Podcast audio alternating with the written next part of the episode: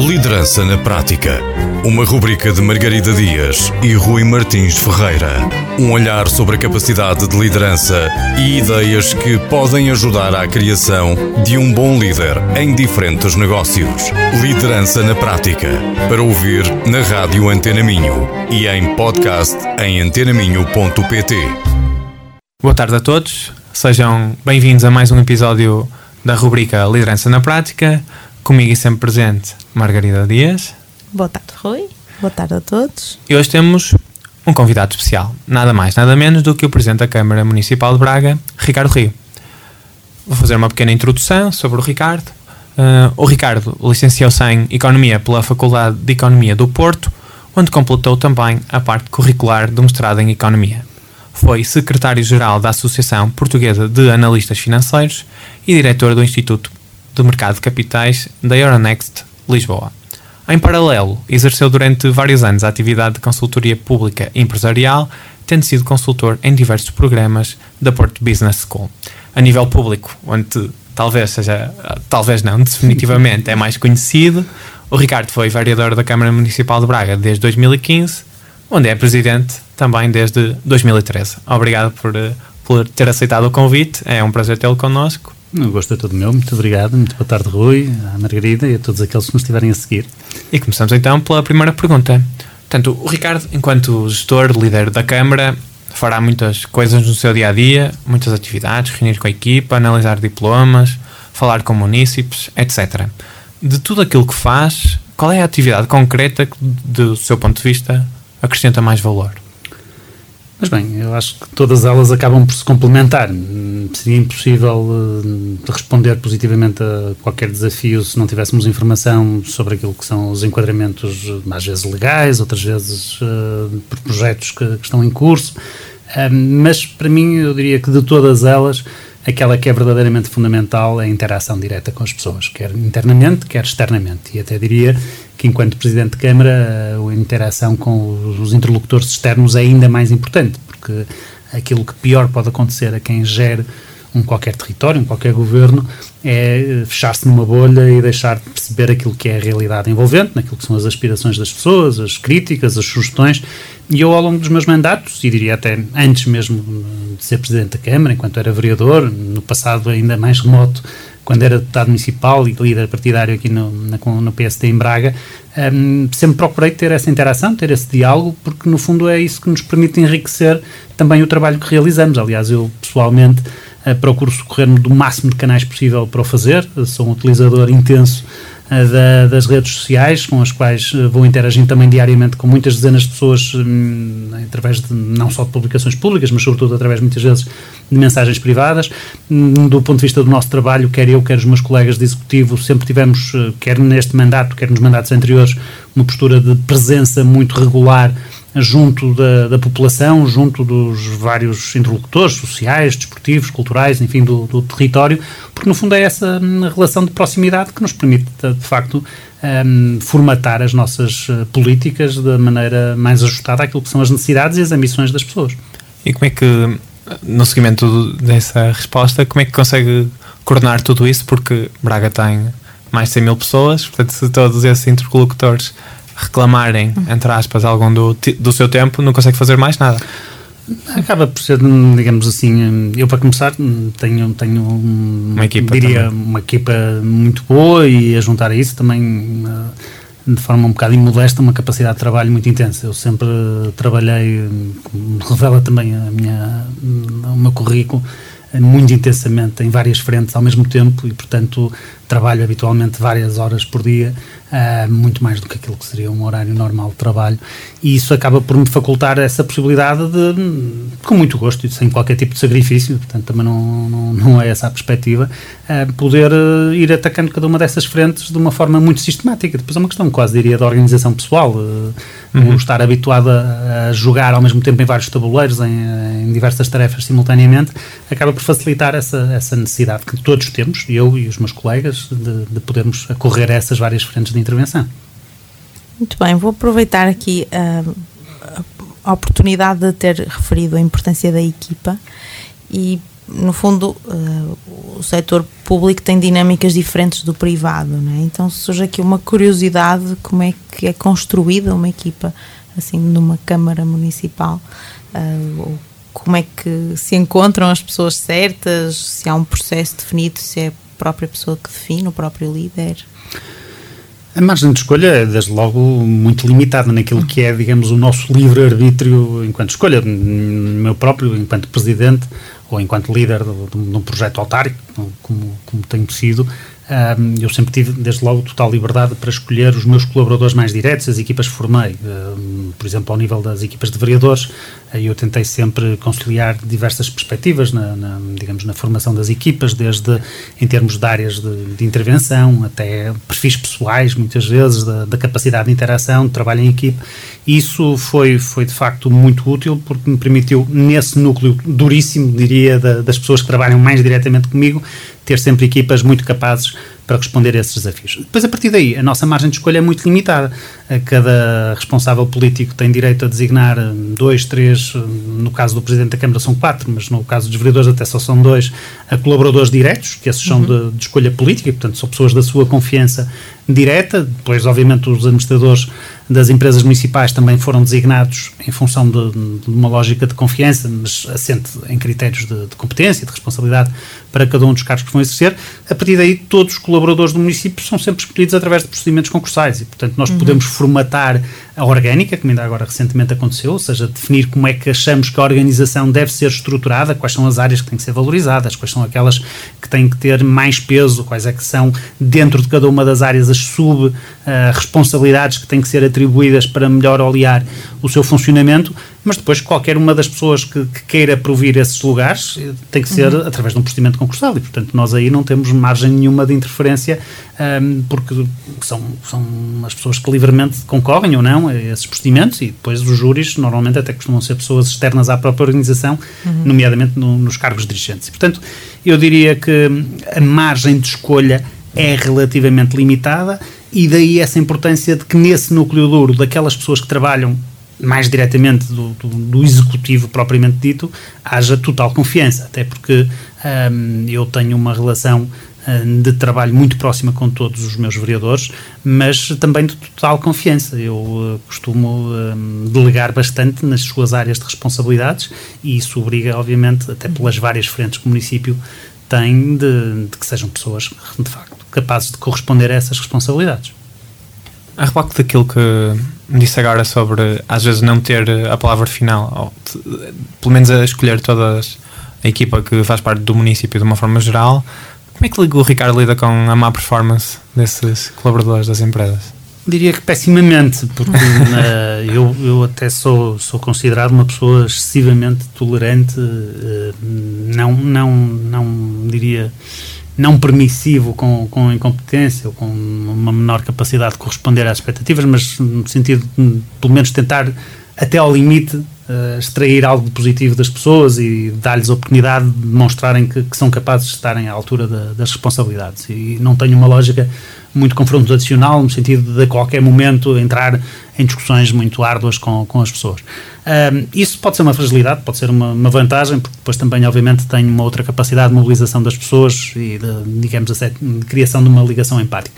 Mas aí, ah, de facto, no setor público, a margem de podermos corrigir qualquer situação uh, é limitadíssima, porque a não ser por situações de base ilegal ou de incompetência ostensiva ou de vício de uma outra qualquer questão ética ou moral, uh, de facto nós não temos margem para poder agir uh, até disciplinarmente, quanto mais do ponto de vista contratual, com qualquer colaborador do, do município. Portanto, os mecanismos de gestão face àquilo que existe no setor privado, em que as pessoas tomam opções dentro de uma base de, de critérios de gestão mais largos, um, é, é, muito limitado. Isso, naturalmente, quer para as contratações, quer para, obviamente, reorganizações, até às vezes da, da própria equipa, é muito limitado. De facto, a margem de, de, de, intervenção que nós podemos ter no setor público. Isso até diria que acaba por ser uma entropia, porque não só na lógica sancionatória ou penalizadora que agora estávamos a ver, digamos, uhum. pelo lado negativo, uhum. mas eu diria que até pior do que isso é pelo lado positivo. Nós também temos muito poucas ferramentas para recompensar o mérito, para premiar o bom desempenho, para estimular as pessoas e hoje quando vemos em tantos setores de atividade a falta de atratividade que existe no setor público não é só pela, pela questão dos salários base que as pessoas conseguem aceder, é de facto pelas perspectivas que têm depois de poderem ver o seu bom desempenho devidamente recompensado serem muito limitadas, porque os mecanismos que existem do ponto de vista da gestão pública para garantir esses mesmos estímulos são, são de facto muito curtos. Ou seja, sobra a motivação através do ambiente, da relação de confiança, não é? o, o o que dá para. Sim, todas, às vezes coisas uh, perfeitamente intangíveis, mas, mas que são importantíssimas e, e nós. Uh, ainda recentemente houve uma recomposição no nosso Departamento de Recursos Humanos, uh, também uh, surgiu uma nova responsável, que já tinha sido uma colaboradora da Câmara, que agora voltou também a assumir a Cepelouro. O nosso diretor de gestão é uma pessoa também com perfil muito especial pela positiva, porque é de facto uma pessoa cria uma relação extraordinária com, com todos os colaboradores. Uh, e nós temos de facto estado a trabalhar no sentido de criar uma verdadeira política de gestão de recursos humanos que atenda a esses outros aspectos que não vão, obviamente, traduzir-se em compensações financeiras, uhum. nem qualquer outra de natureza material, mas que às vezes fazem toda a diferença do ponto de vista da gestão do ambiente de trabalho, do ponto de vista da motivação pessoal, até diria do, do estímulo para as pessoas uh, tomarem consciência, e no caso de uma organização pública isso é extremamente importante, de que têm uma responsabilidade para com a comunidade. E isso uh, às vezes faz toda a diferença, porque uma coisa é uh, formatar-nos a nossa intervenção numa lógica de, pronto, temos que cumprir uma missão, temos uma tarefa para executar, ou um conjunto de responsabilidades a nosso cargo. Outra coisa é percebermos que muitas vezes fazemos a diferença na vida da comunidade, na vida das pessoas, e isso acho que é o maior fator de motivação que nós podemos ter na, na gestão pública. Isso aplica-se aos políticos, como se aplica também a cada um dos recursos humanos da, da organização acrescenta aqui o fator significado, não é? O trabalho que as pessoas executam diariamente. É uma... compromisso é, é, quase uma lógica de, de serviço coletivo. Não, não, eu, uh, nós, eu acho que, obviamente, que dentro de uma organização como uma Câmara Municipal há pessoas com diferentes orientações políticas, partidárias, de projetos. Muitas terão votado em mim, muitas não terão votado. Uh, mas aquilo que eu acho que é verdadeiramente importante é que as pessoas, num determinado momento, uh, se alinhem estrategicamente do ponto de vista dos objetivos que queremos prosseguir e dentro das suas áreas de responsabilidade possam dar tudo o que estiver ao seu alcance para contribuir para a concretização desses objetivos. Eu acho que felizmente ao longo dos últimos anos nós temos conseguido construir esse espírito de equipa, esse espírito de trabalho em conjunto que faz toda a diferença e que, que depois quando nós olhamos para aquilo que têm sido as nossas realizações em concreto, uh, muitas vezes aquilo que parecia impossível deixa de o ser temos essa capacidade de trabalho e em conjunto muitas vezes superarmos dificuldades que são enormes. Nós temos entrevistado na, nesta rubrica quase sempre gestores do setor privado e uh, esta pergunta uh, até permite-nos ter outro tipo de noção sobre o que é, que é ser um líder, neste caso em momentos de crise, porque em 2017 uh, Braga viveu um momento de crise aguda com os incêndios e um, encarderam mil hectares em 24 horas. E um, como é que é viver essas crises enquanto líder em que, em que tem posição de responsabilidade, portanto, sobre aquilo que está a acontecer e em que o correr do tempo é o nosso inimigo? Como é que. Eu diria que nos últimos anos nós vivemos duas situações aqui em Braga. Uma, não, não exclusivamente em Braga, mesmo essa questão dos fogos não foi exclusivamente em Braga, mas acabou por ser na, na sua escala, digamos assim, muito localizada mas que, que, de certa forma desafiaram aquilo que era a experiência de quem está à frente de uma organização como uma Câmara Municipal de uma forma exacerbada. Essa questão dos incêndios, uh, que nós tivemos em outubro de 2017, aí com um sentimento de grande impotência, porque obviamente a nossa capacidade de reagir no momento é também, mais uma vez, relativamente limitada. Nós conseguimos, uhum. graças à mobilização de muitos meios, graças ao empenho de muitos cidadãos, graças ao empenho de todas as organizações, empresas, estruturas da proteção civil, um, forças de segurança, enfim, uh, conseguir minimizar os riscos, mas obviamente também tivemos uma enormíssima dose de felicidade na maneira como tudo acabou por se resolver sem grandes danos uh, face àquilo que era o risco que estava iminente de muitas zonas habitacionais poderem ser de facto uh, confrontadas com, com, uma situação uh, muito delicada. E aí, obviamente, que há uma dimensão de planeamento que nós podemos acautelar, mas a verdade é que a realidade, como tem sido demonstrado também em muitas circunstâncias, hoje em dia uh, ultrapassa todo e qualquer planeamento que possa quando, ser feito. E quando o Ricardo estava no calor do momento, a quem é que ligava? Eu, é que eu, eu, tive essa noite, uma das piores, se não a pior noite da minha vida, porque eu ainda por cima estava a milhares de quilómetros de distância. Eu estava na China, tinha ido numa viagem profissional aqui em representação da Câmara a celebrar um acordo com, com Shenyang uhum. foi e portanto estava uh, em, em direto com, com toda a gente com, com moradores que se afligiam e que se preocupavam com as pessoas que estavam a ajudar, com as pessoas que estavam a trabalhar. Isso foi, de facto, uma noite terrível, digamos assim. Mas numa de uma forma mais diluída, e voltando à questão do desafio, uhum. a questão que nós vivemos durante a pandemia foi exatamente a mesma situação, porque também foi outra realidade em que nós não estávamos. Um incêndio, uma pessoa ainda sabe o que, pode que é? fazer é? e o que é que pode fazer para, para resolver, pelo menos, ou para tentar resolver. Essas situações que nós vivemos durante a pandemia foram também inimagináveis e, e, aquilo que foi a necessidade de mobilização de recursos, de, de encontrar soluções às vezes completamente disruptivas, de tomar decisões uh, Tem por um ideia lado.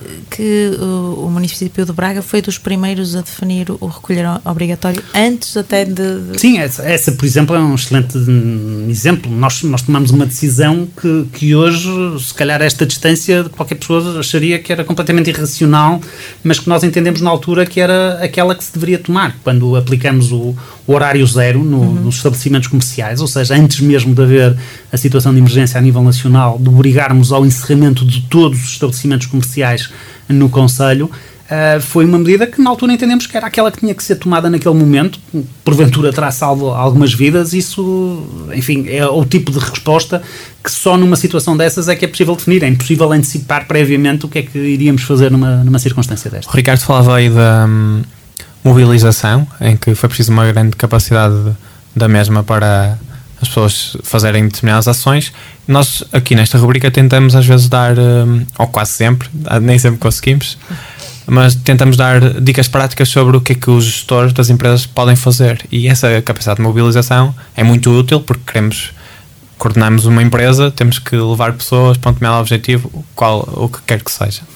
Uh, se tivesse que dizer o que é que realmente funcionou nessa mobilização, uma ou duas coisas, o que é que Eu seria? Eu acho que uma das coisas, por exemplo, em sede de, de pandemia, nós procuramos garantir e que foi fundamental foi a questão da comunicação as pessoas têm que perceber claramente e têm que se falar com verdade sobre aquilo que são as realidades que temos que enfrentar. Isso pode-se aplicar a um contexto empresarial sim, a sim. objetivos uhum. muito concretos, ou pode-se aplicar num contexto de um território como o Conselho de Braga a outros objetivos mais macro, mais uh, circunscritos.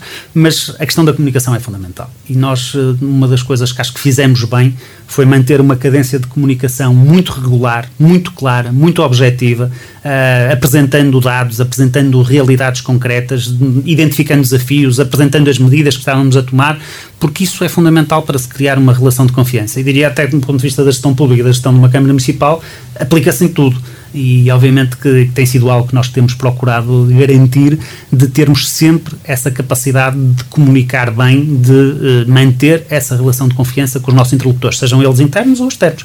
E quando assim acontece, obviamente que tudo corre pelo melhor. Bom, fica aqui então a dica de se preocuparem mais com a comunicação, seja interna ou externa, de, diretamente do Presidente da Câmara de Braga, Ricardo Rio. Acho que temos. Eu sei que o tempo já está quase no término, mas se calhar fazemos já a última a pergunta. Não, for, força. Força. Não, não, faz tu. Ah, sou eu que faço. És tu que queres fazer a pergunta, eu que faço. Ok. Um, no fundo, uh, existe a ideia pré-concebida né, de que os políticos prometem muitas coisas, mas que nem sempre as cumprem.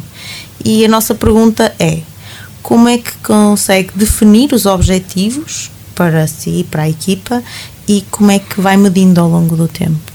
No quadro da, da Câmara Municipal, o nosso mapa de objetivos fundamental chama-se Programa Eleitoral. uh, e nós, quando apresentamos aos bracarenses um programa eleitoral, é com o objetivo de o cumprir em cada um dos mandatos. Nem sempre conseguimos fazer tudo, nem sempre conseguimos fazer tudo bem, nem sempre conseguimos fazer no timing que gostaríamos, mas uma coisa em que Braga foi pioneira e que mantemos até à atualidade, desde que eu sou presidente, é termos um tableau de bordo, um mapa de monitorização dos objetivos corporizados em cada uma das medidas que constam do nosso programa eleitoral.